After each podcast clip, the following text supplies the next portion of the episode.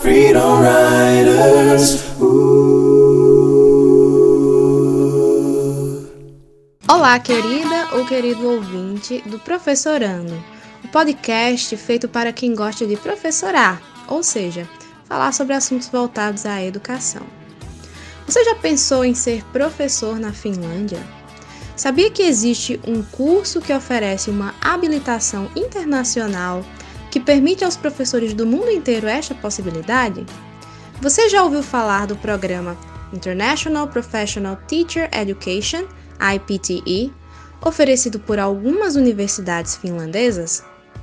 Neste nosso 19 episódio, a professora Líbia nos contou um pouco sobre a experiência dela no IPTE, curso que concluiu no ano de 2020 na Universidade de Ciências Aplicadas de Hamelina, HAMK. A professora Líbia nos fala sobre os requisitos para poder ingressar no curso, as possibilidades que surgiram após a formação e sobre como é ser uma paraibana trabalhando em terras finlandesas. E aí, vamos professorar um pouco?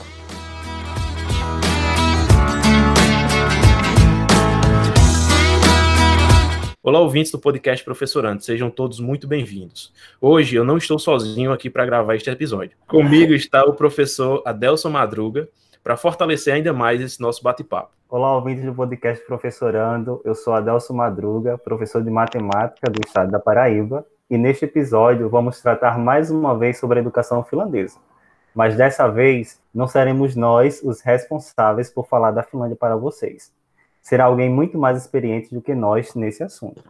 Para essa conversa, nós convidamos a professora Líbia Leabe, uma paraibana que mora e trabalha atualmente em Ramelina, na Finlândia. A professora Líbia possui graduação em letras, com habilitação em língua inglesa, é especialista em educação e mestre em letras, todos pela Universidade Estadual da Paraíba, participou do programa Giramundo Professores no ano de 2018, na Universidade de Hamilton, e em 2020 concluiu o programa International Professional Teacher Education, tendo cursado uma formação com professores de vários lugares do mundo na Hamilton University. Seja muito bem-vinda, professora Líbia, é um prazer ter aqui conosco. Ah, muito obrigada. É, primeiramente, eu gostaria de agradecer o convite ao podcast Professorando, nas pessoas de Adelson e de Ronilson. Para mim é um prazer estar aqui com vocês mais uma vez, né? Quase um ano que nós nos vimos aqui na Finlândia e eu estou aqui prazer novamente de vê-los e conversar com vocês aqui nessa conversa maravilhosa. Então, muito, muito obrigada. Agora as minhas boas-vindas também, professora Líbia. É, um ano depois, aqui a gente gravando já está aproximadamente mesmo um ano que a gente estava na Finlândia e agora a gente se reencontra virtualmente para fazer essa gravação e para falar um pouco da sua experiência, que já está aí na Finlândia há um tempo e tem vivenciado bastante coisa, né? Em, em, especial agora em loco, num dos países que teve uma, um dos melhores desempenhos no combate ao coronavírus e questões relacionadas à pandemia, e você tem tendo visto um pouco dessa realidade, né? Mas o, o assunto de hoje, o, o, tema de hoje não é exatamente pandemia, não é, não é exatamente coronavírus. O tema de hoje é sobre a sua formação é, no programa International Professional Teacher Education, ou IPT, que você fez agora na Universidade de, Hamke, né? Em Hamelina, você concluiu agora há pouco tempo. E aí nós vamos falar um pouco sobre essa sua experiência de uma formação internacional, já tendo participado do programa Giramundo e agora concluindo uma universidade, uma formação desse tipo em nível internacional, como a Adelson mencionou na sua apresentação, junto com professores de vários outros lugares do mundo, e falar um pouco dessa sua experiência vai ser muito interessante para a gente, né? Para mim em particular, que conheço, mas conheço pouco sobre o programa, e para os nossos ouvintes que vão talvez conhecer a partir de agora.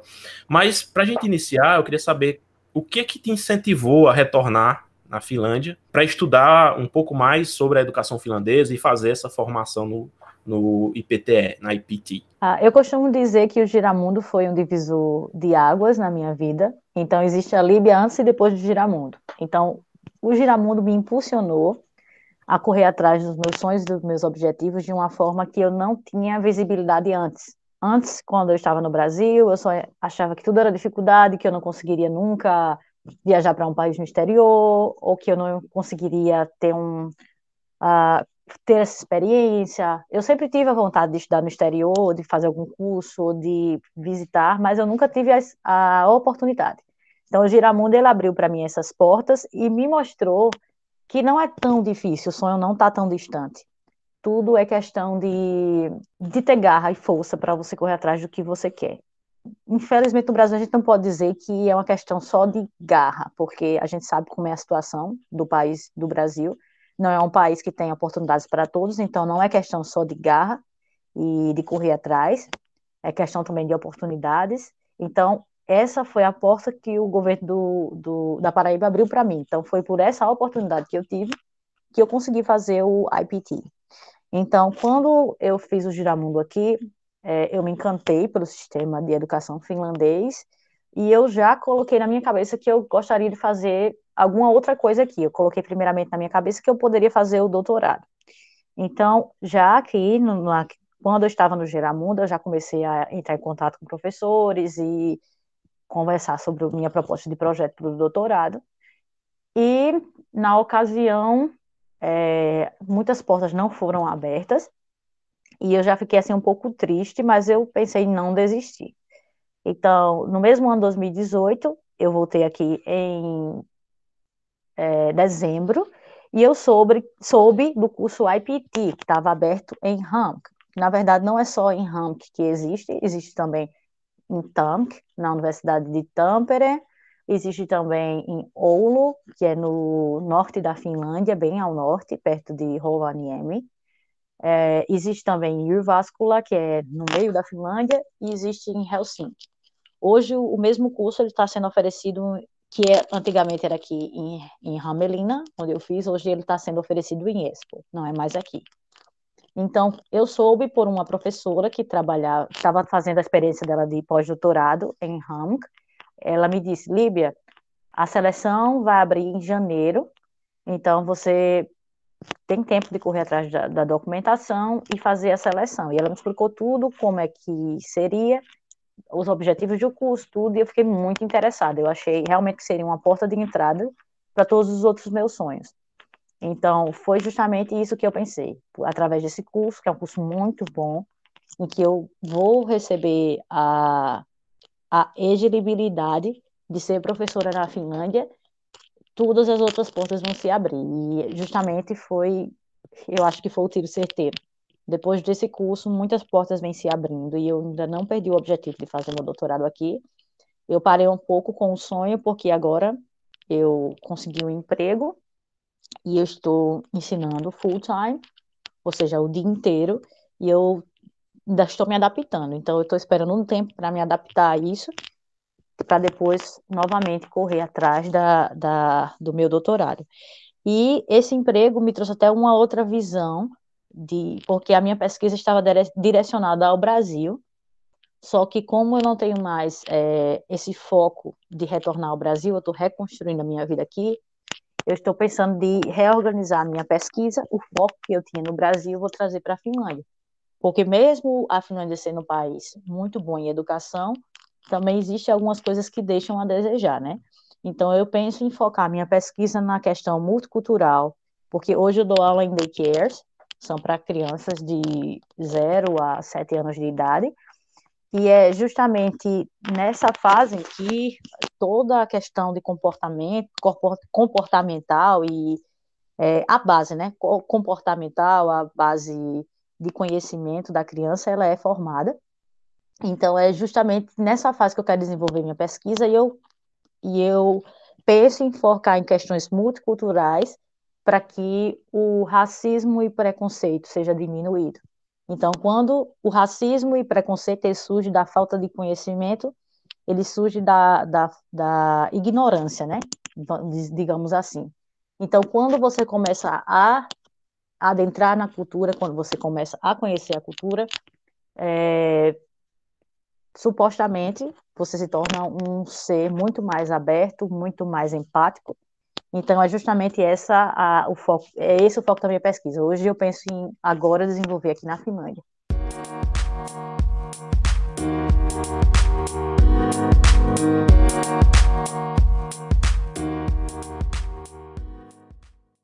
você falou sobre suas, suas inspirações, seus desejos, e aí, muito claro nesse sentido, que é um projeto de vida que você traz, né? Que você está criando também, estruturando ele e, e reconstruir a vida. Acho que você falou bem essa expressão, porque é completamente diferente a cultura, a realidade, a língua, você ter que se adaptar a uma nova vida, o frio, a, é, a, a distância de casa, tudo isso é uma vida nova que você é, tem que, que, que, lidar com ela.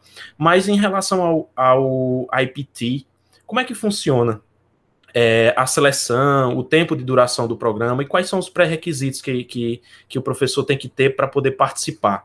Enfim, os detalhes, quais são os detalhes que você pode nos dar sobre o programa em si, sobre a, a, a estrutura dele, para caso alguém esteja interessado também participar. Como a gente havia falado antes, é, de que o sistema finlandês também tem suas lacunas, então o que me deixa muito feliz do sistema finlandês é que eles estão sempre abertos às, a mudanças. Então, ele está sempre mudando, sempre mudando, constantemente. E é justamente o, o IPT, o que eu quero dizer a vocês. Eu vou falar do, do, meu ano de seleção, porque esse ano já foi um pouco mais diferente. É, eu exatamente não sei muito das mudanças que aconteceram esse ano. Luiz, que é o nosso professor também da Paraíba, ele está fazendo esse ano, junto com o Oswaldo e a Natália também, que são da Paraíba. E eu não estou muito por dentro do que acontece esse ano.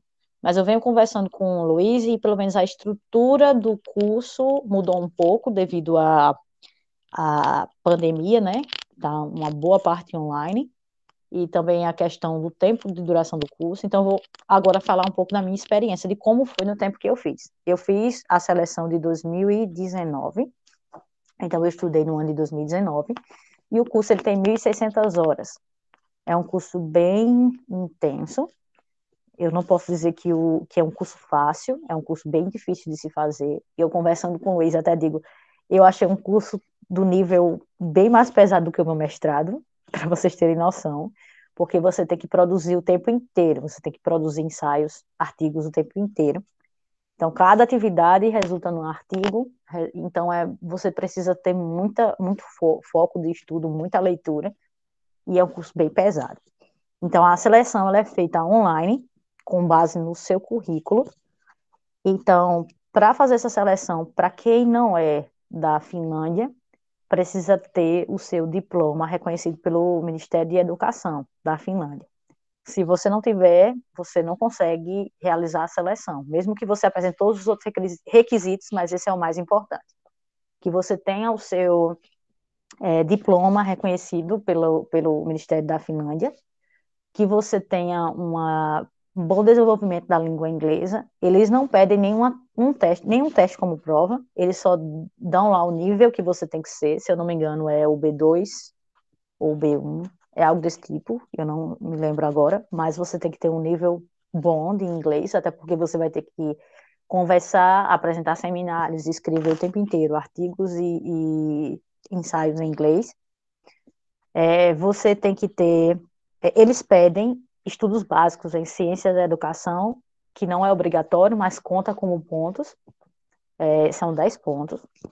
É, eles também pedem cursos complementares, nesses cursos não é somente o curso, mas você também tem que mostrar é, a grade curricular do curso, você também tem que mostrar as suas, o seu desempenho no curso, é, experiência de ensino em educação básica, experiência de ensino em escolas vocacionais é justamente isso, é a seleção pela, pelo seu é, currículo, é uma seleção por currículo, então professores do mundo inteiro, eles fazem seleção, se eu não me engano, no tempo que eu fiz, foram 60 e poucos professores tentaram aqui na, na Universidade de Hamburg, eu acho que esse ano subiu para 80 e alguma coisa, então é um pouco concorrido porque gente, vem gente com um currículo muito bom, né, para tentar fazer, e fica quem tem os, os currículos melhores.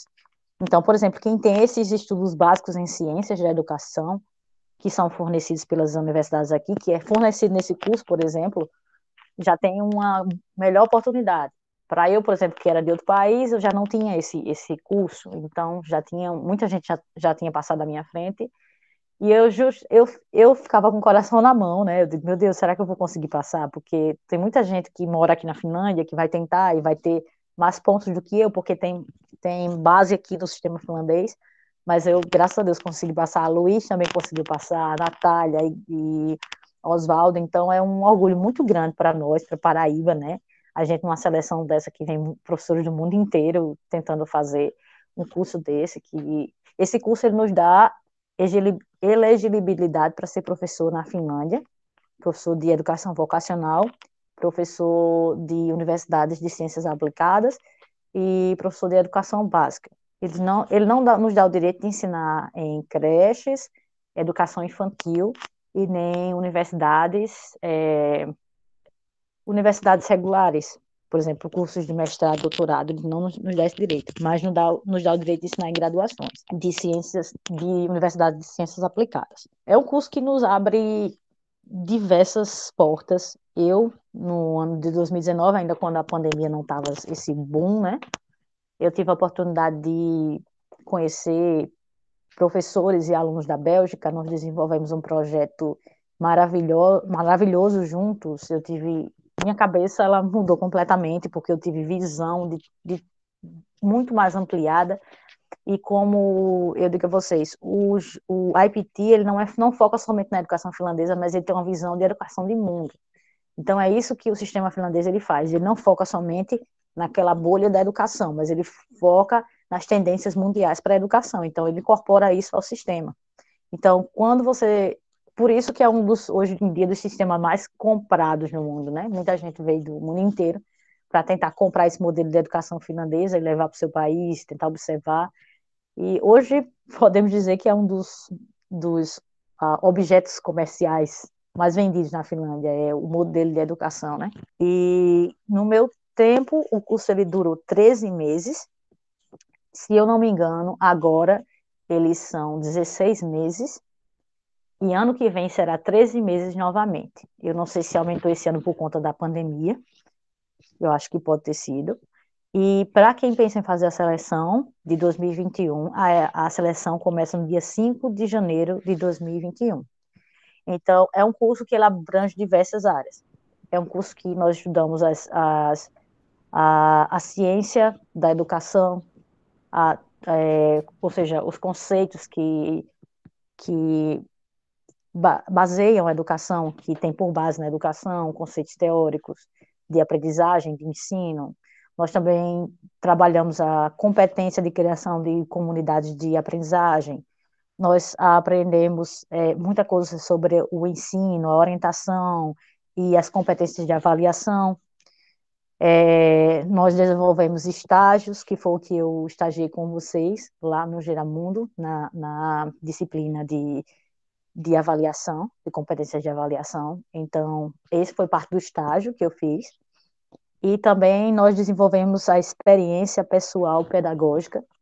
Então, é um curso muito completo. A, a, apesar de ser em 13 meses, como eu disse, é muito intenso, 1.600 horas e é um curso muito, muito bom, muito completo. Ótimo. É, a seleção vai até quando? Você sabe dizer? Como a gente está gravando agora, final de 2020, quando esse episódio sair, eu muito provavelmente a, a seleção já está aberta. A gente vai colocar para vocês aqui o, os links no, na descrição desse episódio e você pode ter acesso se, se a seleção ainda estiver aberta. A, o a inscrição vai entre o dia 5 de janeiro a 21 de janeiro de 2021 e termina às 15, às 15 horas no horário da Finlândia. A documentação que você precisa enviar online você ainda tem um prazozinho para enviar até o dia 28 de janeiro.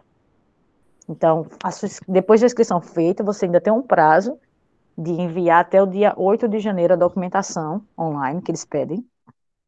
E a questão de, como eu disse a vocês, que ah, os, nossos, as, os nossos diplomas eles precisam ser reconhecidos pelo governo da Finlândia, então eles dão um prazo ainda maior para você mandar essa reconhec, esse reconhecimento, porque o governo ele demora mais ou menos três meses para enviar. Então, se você pensa em fazer essa, esse processo, você precisa começar a fazer o processo de reconhecimento imediatamente, muito rápido, porque o governo ele passa mais ou menos uns três meses para dar a decisão. Então, a aplicação você faz no mês de janeiro e eles esperam até o dia 23 de abril pela, pelo reconhecimento. Então, no dia 31 de abril, eles já vão dar a, o resultado da, da seleção. Então, como eu disse, quem pensa em fazer, é, corra, faça imediatamente o reconhecimento, porque é uma das coisas mais importantes no processo e é o que mais demora. Porque se você fizer toda a seleção e no final não mostrar o papel de reconhecimento, então a sua inscrição ela é anulada imediatamente.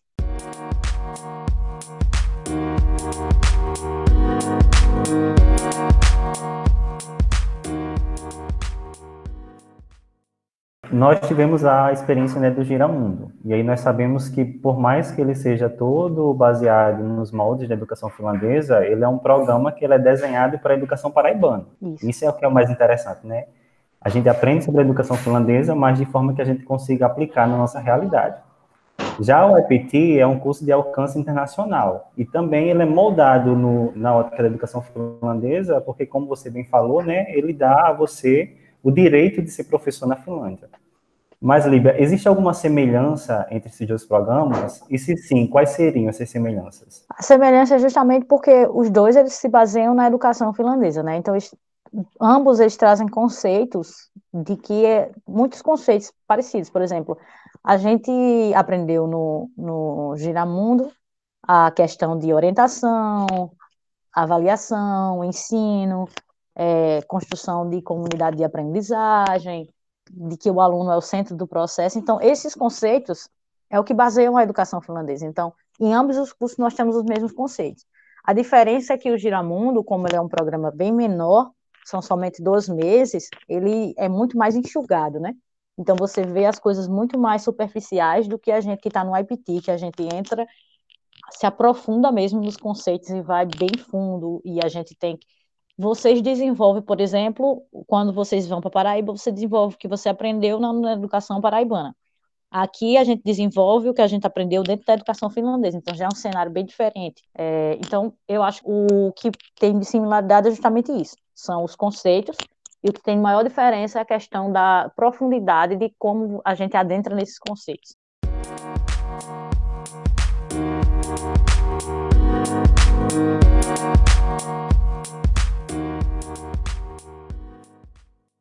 É, realmente isso é interessante porque nós que fizemos o Giramundo, né, a gente se sente realmente privilegiado por ter aprendido educação finlandesa, né, com foco no ensino da Paraíba, mas uma educação finlandesa de verdade, né? Não é algo que se diga assim, foi lá e tipo você viu alguma coisinha, né? A gente vê muito, né, de forma resumida por conta do tempo, mas a gente consegue ver muita coisa.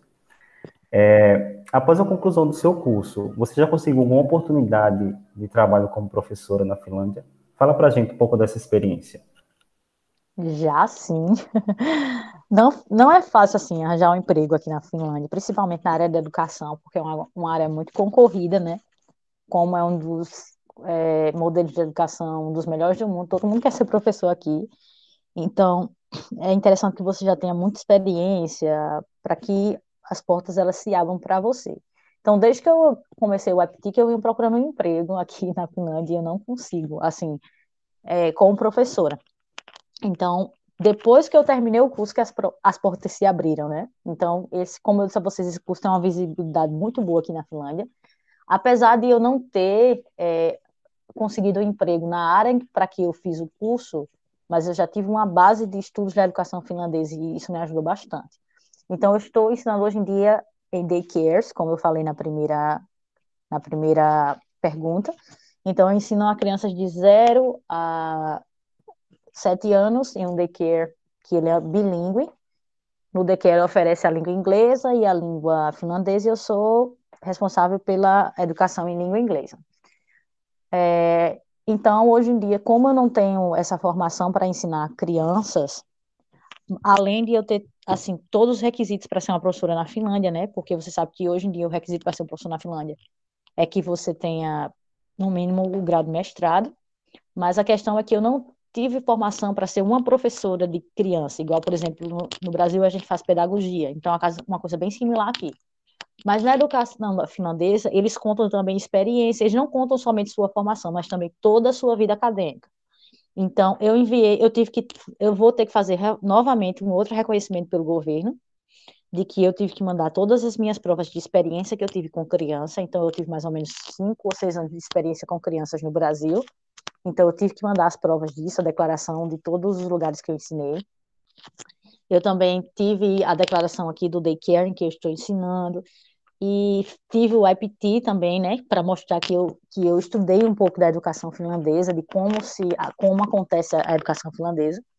E eu não sei se isso será suficiente para eles reconhecerem, me reconhecerem como professora de educação infantil.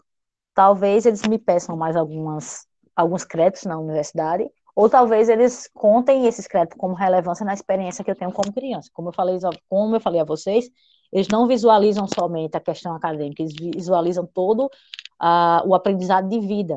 Então, eles contam com a experiência, eles contam com o desenvolvimento da, da, de trabalho, com os feedbacks que você recebe do seu ambiente de trabalho. Então, tudo é um pacote, né?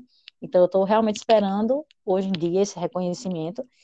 E como vocês, não sei se vocês sabem, mas na Finlândia existem professores substitutos e existem professores permanentes. Os professores permanentes é, são bem parecidos com, com os nossos professores concursados no Brasil. Então, quando você consegue um contrato permanente, você recebe muitos direitos e é difícil que você seja despedido de um emprego. Então, o sonho de todo mundo aqui na Finlândia é ter um contrato permanente. Então, eu só posso ter um contrato permanente se eu receber esse, esse reconhecimento do governo. Se eu não receber, eu não posso ter um contrato permanente. Então, é como se fosse a gente faz um concurso para professor de inglês. Você pode exercer e, e, e pegar a sua portaria se você tiver formação em inglês. Então, é justamente aqui também.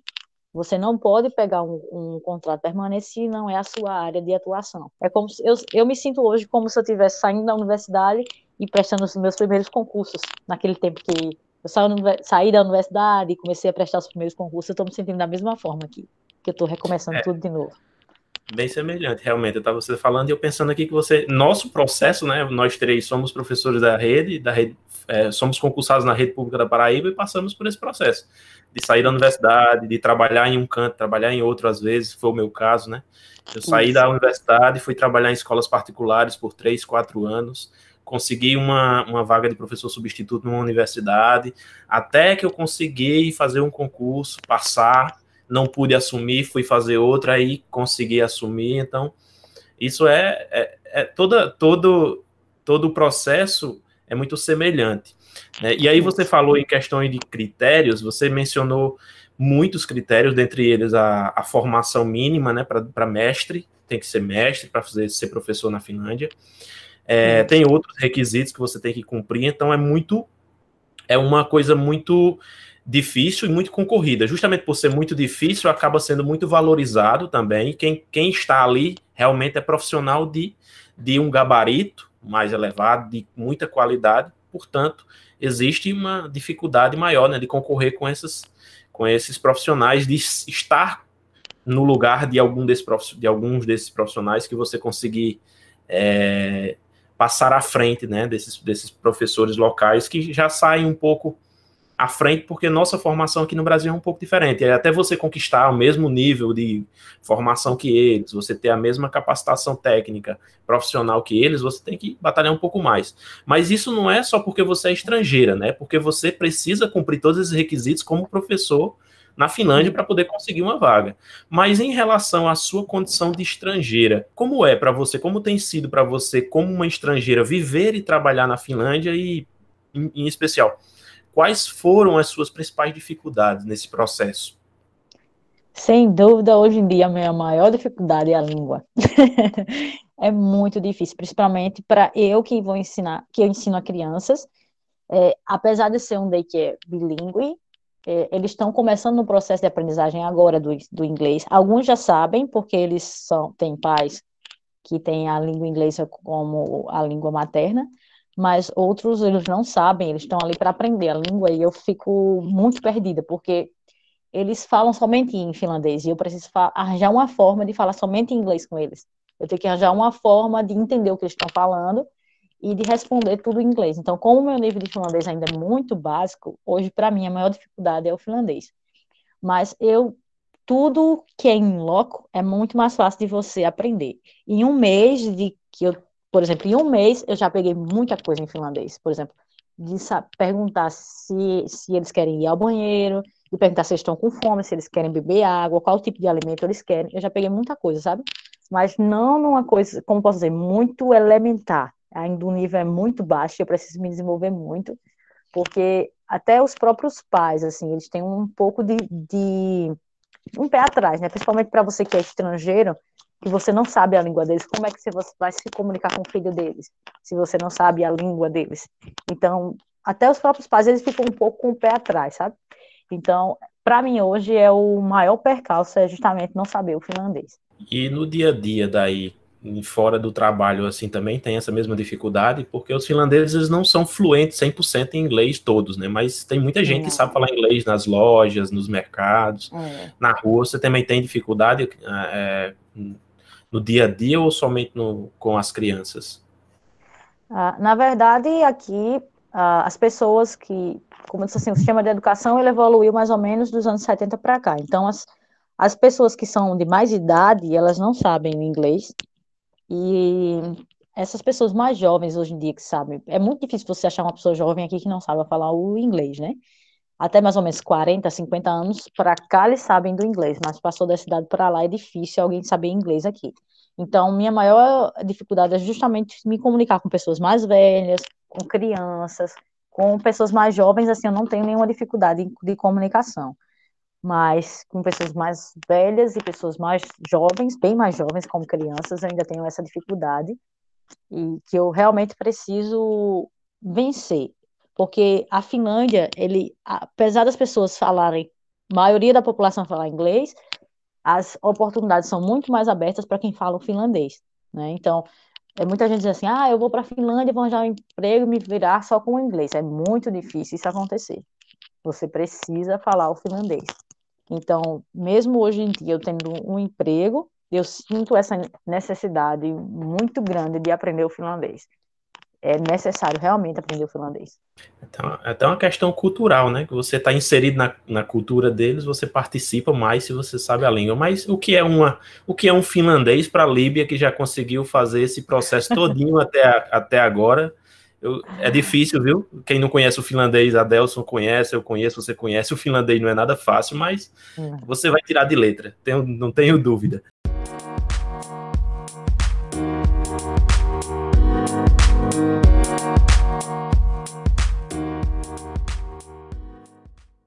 Na nossa formação do Giramundo, tivemos a honra de ter seus alunos durante o estágio no tópico de avaliação da aprendizagem.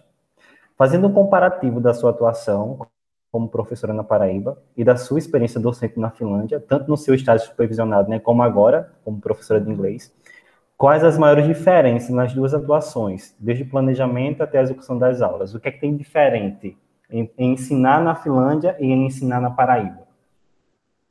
A questão assim burocrática de planejamento e a questão da gente seguir um modelo não tem muita diferença, acho que no mundo inteiro, né? Todo mundo tem um, um modelo a seguir, um planejamento a executar.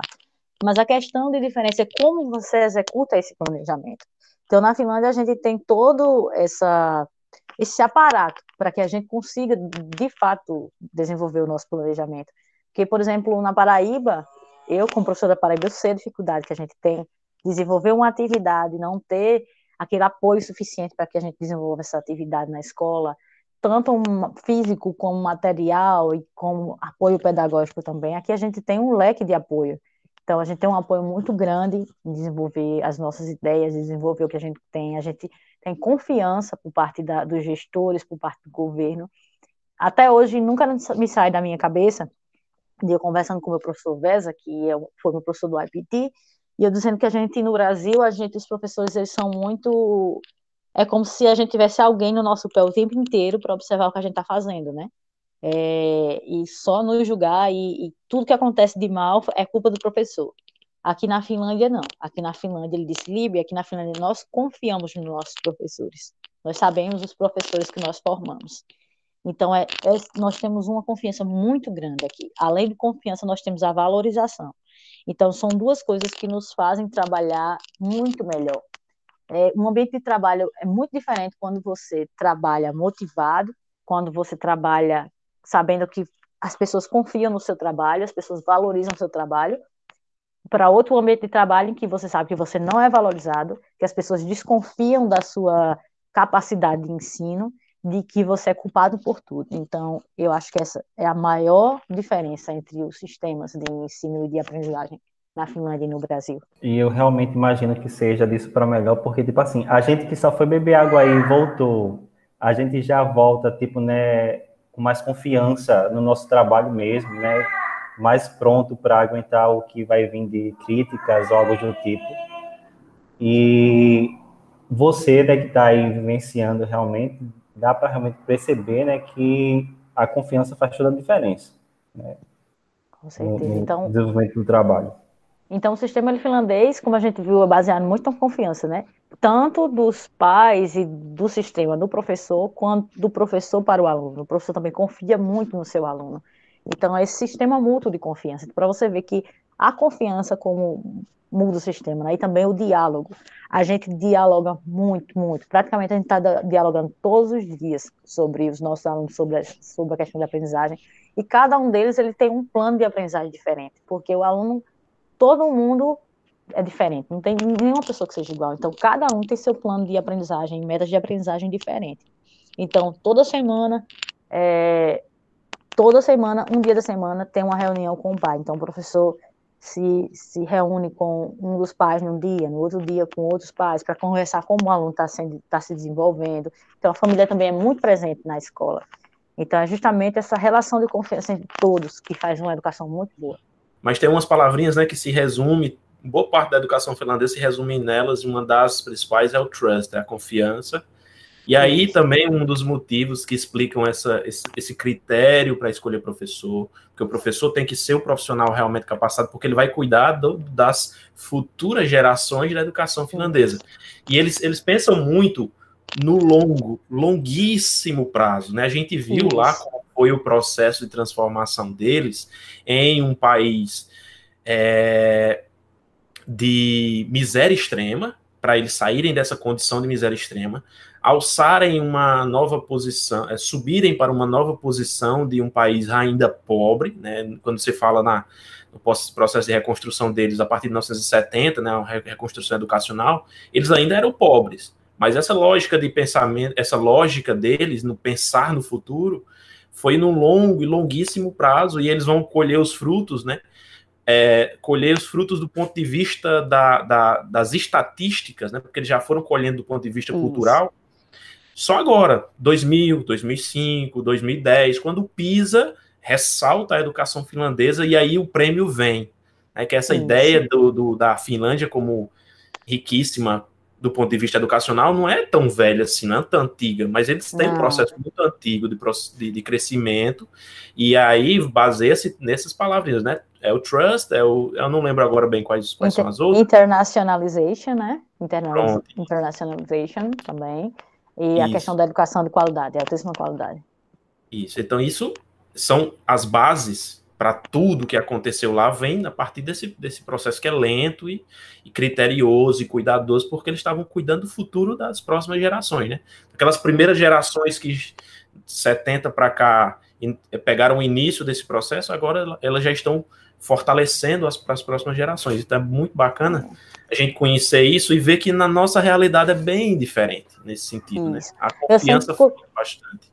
É, e eu sempre costumo dizer que a Finlândia é um país, como você disse, que pensa muito além, pensa já no futuro e já prevê o que pode acontecer. No Brasil já é o contrário, as pessoas só vão agir depois que as coisas acontecem. Foi, por exemplo, o que aconteceu na, na questão do coronavírus. Assim que começou os primeiros casos na Europa, né, a Finlândia já fechou, já tomou todas as precauções, tanto que a gente não tem tantos. Hoje em dia está é, subindo os casos.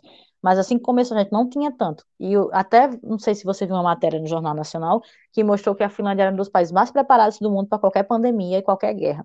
Porque já pensa justamente no que vem a seguir, enquanto o Brasil só vai tomar alguma pregação depois que tudo acontece.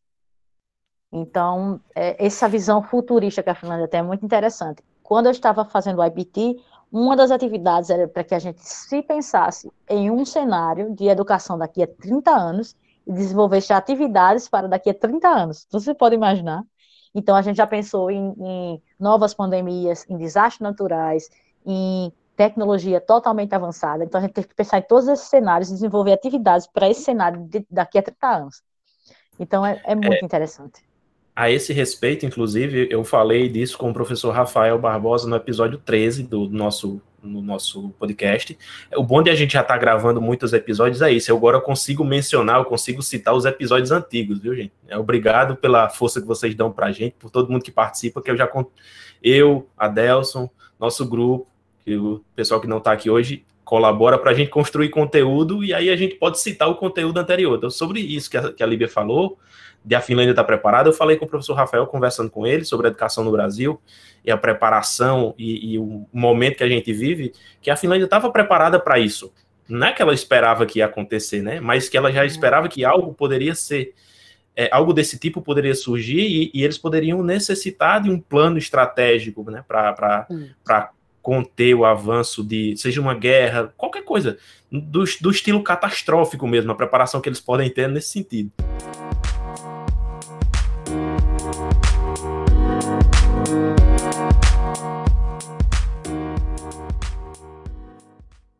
é, já pegando o gancho aqui, eu, eu, eu, no início eu disse que nós não íamos falar disso, mas eu esqueci que eu tinha preparado uma pergunta sobre o tema, e aí você falou, eu acabo, vamos acabar entrando, né?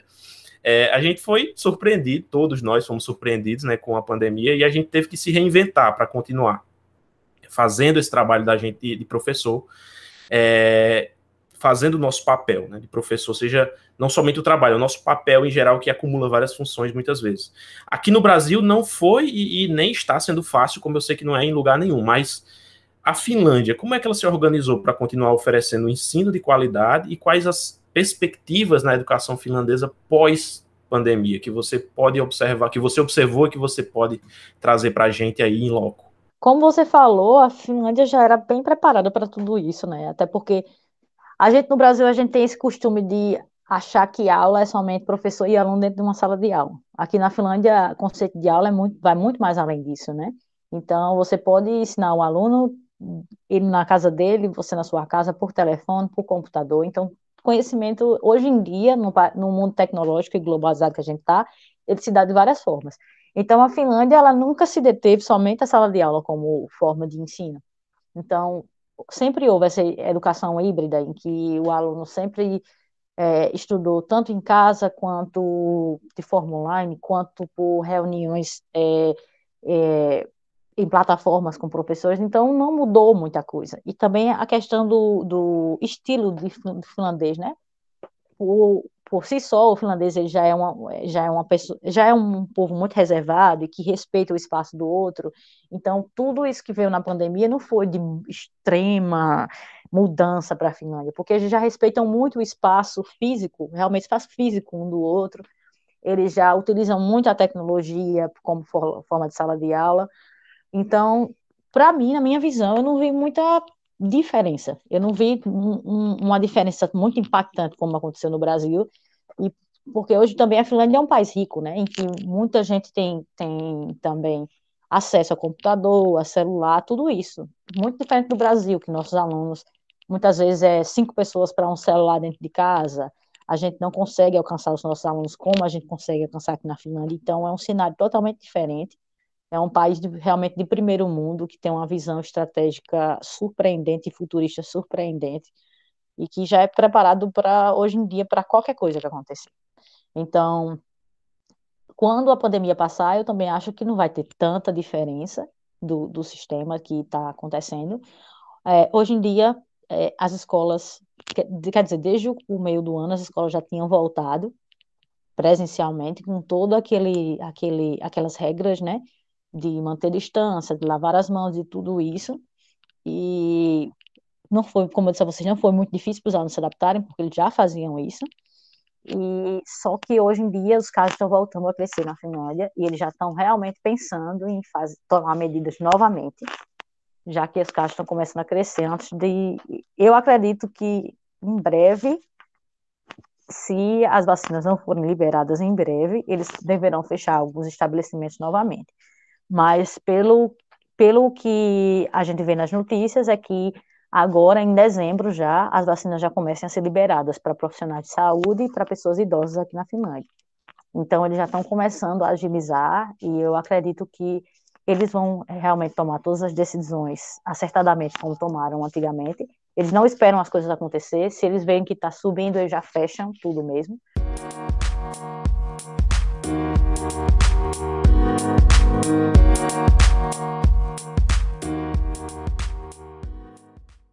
Quando a gente sair disso, né, e pegando a parte da pergunta também que eu fiz, o pós-pandemia para a Finlândia vai ser muito menos, vai ter muito menos prejuízo, vai ser muito menos caótico, vai ter muito menos prejuízo. Imagine nossos alunos vão voltar para a sala de aula em março, vamos supor aqui.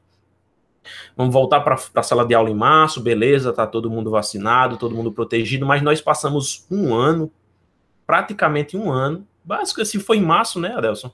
É um ano, 365 dias, porque a gente saiu aqui em março.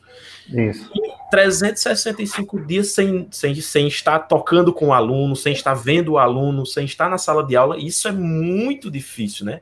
Imagina aí para a gente como é que vai ser para todos nós e essa realidade daqui a alguns meses é, em termos de, de, retorno, né? Essa questão, a questão psicológica do professor que passou esse tempo todo com seus problemas, do aluno, tudo isso vai recair em cima do, da sala de aula, né? Com tudo Verdade. que a gente já tinha antes, que a gente vai ter a partir de agora. Isso é, é nesse contexto que eu vejo pós-pandemia na Finlândia, que, como isso. você disse, já está preparado, e o nosso não está tão, tão, tão bem preparado assim. Infelizmente, no Brasil, a gente vai ter um cenário de professores, alunos todos ansiosos, né? Sem saber muito lidar com uma situação e eu conheço muitos alunos que até hoje eles são muito ansiosos com essa questão da, da pandemia, têm medo de sair na rua. É, e eu venho conversando com os alunos do Brasil, e infelizmente na escola do Brasil a gente não tem nem dinheiro para comprar, recurso para comprar sabão para lavar louças da, da escola, imagine para desinfectar e tudo e para oferecer um retorno seguro para os alunos é uma questão muito, infelizmente, muito triste. E a gente sabe que se investir em educação, a gente tem recursos para isso, a gente tem forma de fazer. Infelizmente, aqui não se tem um, uma vontade de investir na educação no Brasil, né? A diferença é essa.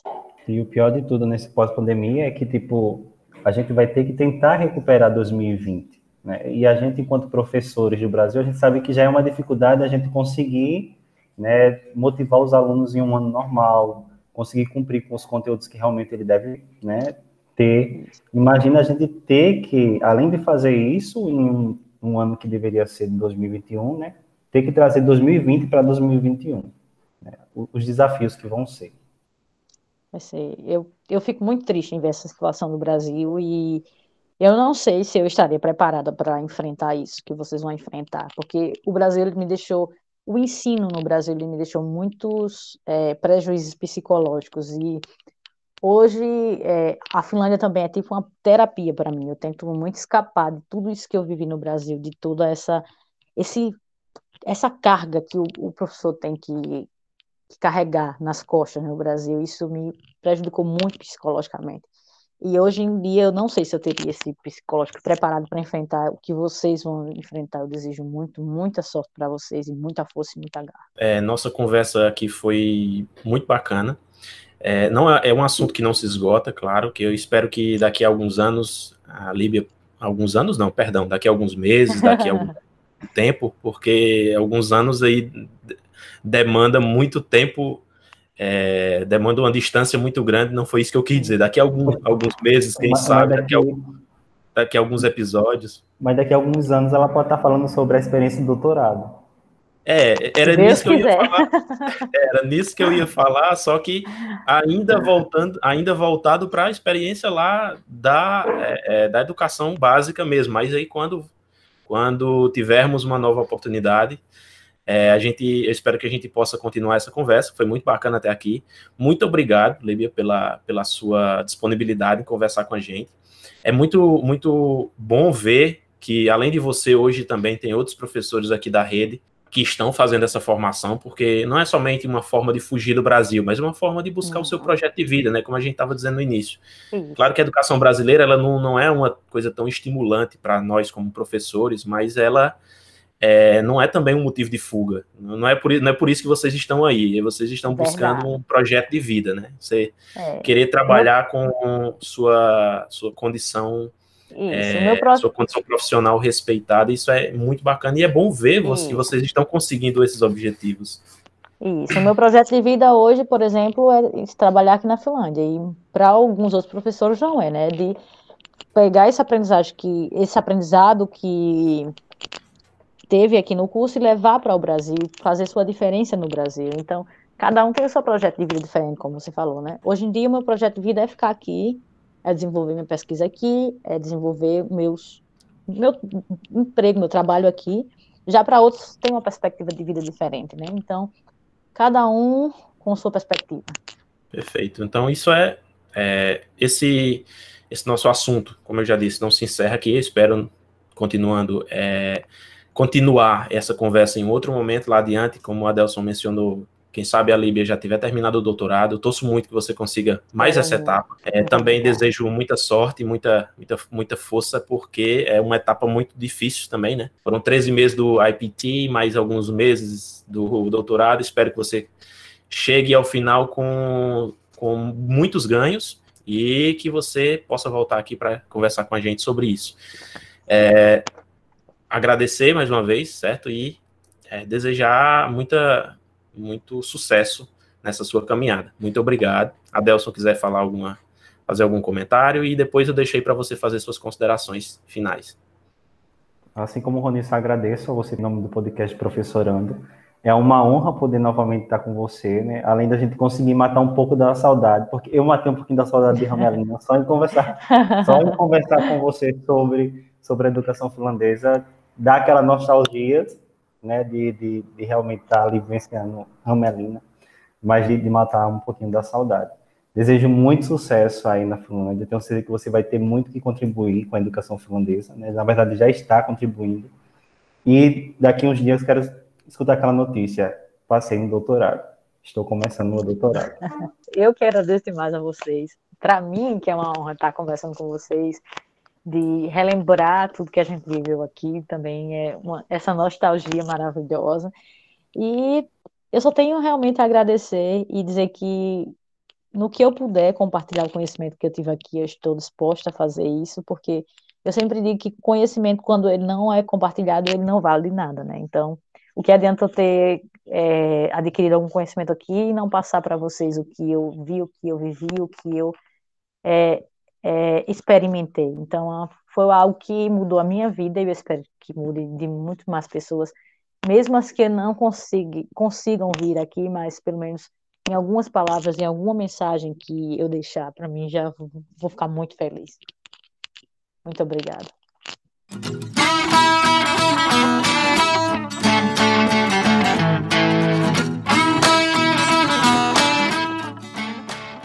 E aí, o que achou do nosso episódio?